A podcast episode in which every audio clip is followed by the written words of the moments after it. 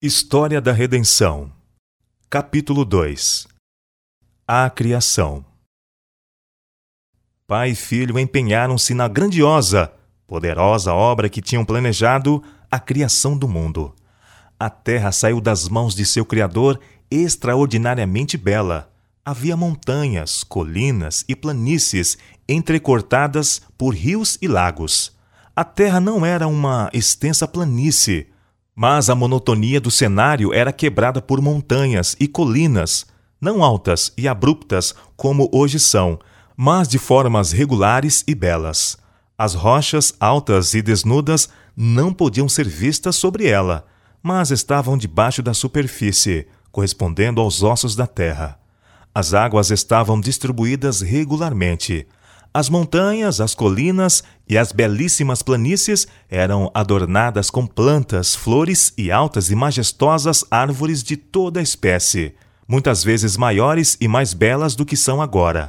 O ar era puro e saudável, e a terra parecia um nobre palácio. Os anjos deleitavam-se e regozijavam-se com as maravilhosas obras de Deus. Depois que a terra foi criada, com sua vida animal, o pai e o filho levaram a cabo seu propósito, planejado antes da queda de Satanás, de fazer o homem à sua própria imagem. Eles tinham operado juntos na criação da terra e de cada ser vivente sobre ela. E agora disse Deus a seu filho: Façamos o homem à nossa imagem. Ao sair Adão das mãos do Criador, era de nobre estatura e perfeita simetria tinha mais de duas vezes o tamanho dos homens que hoje vivem sobre a terra, e era bem proporcionado. Suas formas eram perfeitas e cheias de beleza.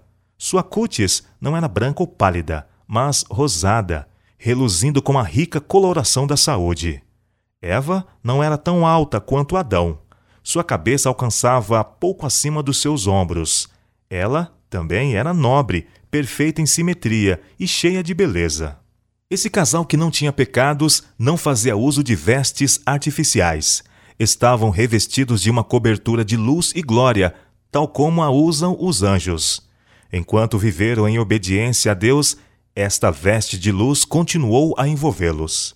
Embora todas as coisas que Deus criou fossem belas e perfeitas, e aparentemente nada faltasse sobre a terra criada para fazer Adão e Eva felizes, ainda manifestou seu grande amor plantando para eles um jardim especial.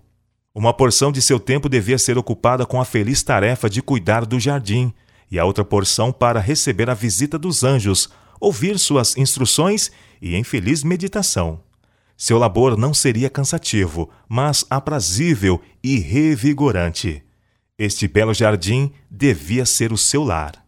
Neste jardim, o Senhor colocou árvores de toda variedade para utilidade e beleza havia árvores carregadas de luxuriantes frutos, de rica fragrância, belos aos olhos e agradáveis ao paladar, designados por Deus para alimento do santo par. Havia deleitosas vinhas que cresciam verticalmente, carregadas com peso de seus frutos, diferentes de qualquer coisa que o homem tem visto desde a queda. Os frutos eram muito grandes e de coloração diversa, alguns quase negros, outros púrpura, vermelhos, rosados e verde claros. Esses belos e luxuriantes frutos que cresciam sobre os ramos da videira foram chamados uvas. Eles não se espalhavam pelo chão, embora não suportados por grades, mas o peso dos frutos curvava-os para baixo. O feliz trabalho de Adão e Eva era moldar em belos caramanchés os ramos das videiras, formando moradias de beleza natural, árvores vivas e folhagens carregadas de fragrantes frutos. A terra era coberta de uma bela verdura, onde milhares de perfumadas flores de toda a variedade cresciam em profusão. Todas as coisas eram de bom gosto e esplendidamente dispostas. No meio do jardim estava a árvore da vida, sobrepujando em glória todas as outras árvores. Seu fruto assemelhava-se a maçãs de ouro e prata, e destinava-se a perpetuar a vida. As folhas continham propriedades curativas. Adão e Eva no Éden. O santo par era muito feliz no Éden. ilimitado controle fora lhes dado sobre toda criatura vivente.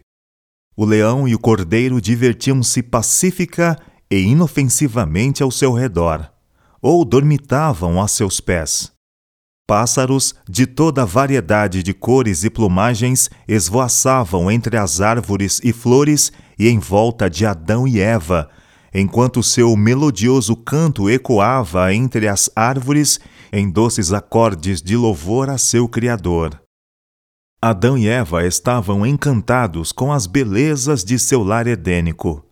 Eram deleitados com os pequenos cantores em torno deles, os quais usavam sua brilhante e graciosa plumagem e gorjeavam seu feliz, jubiloso canto. O santo par unia-se a eles e elevava sua voz num harmonioso cântico de amor, louvor e adoração ao Pai e a seu amado Filho pelos sinais de amor ao seu redor.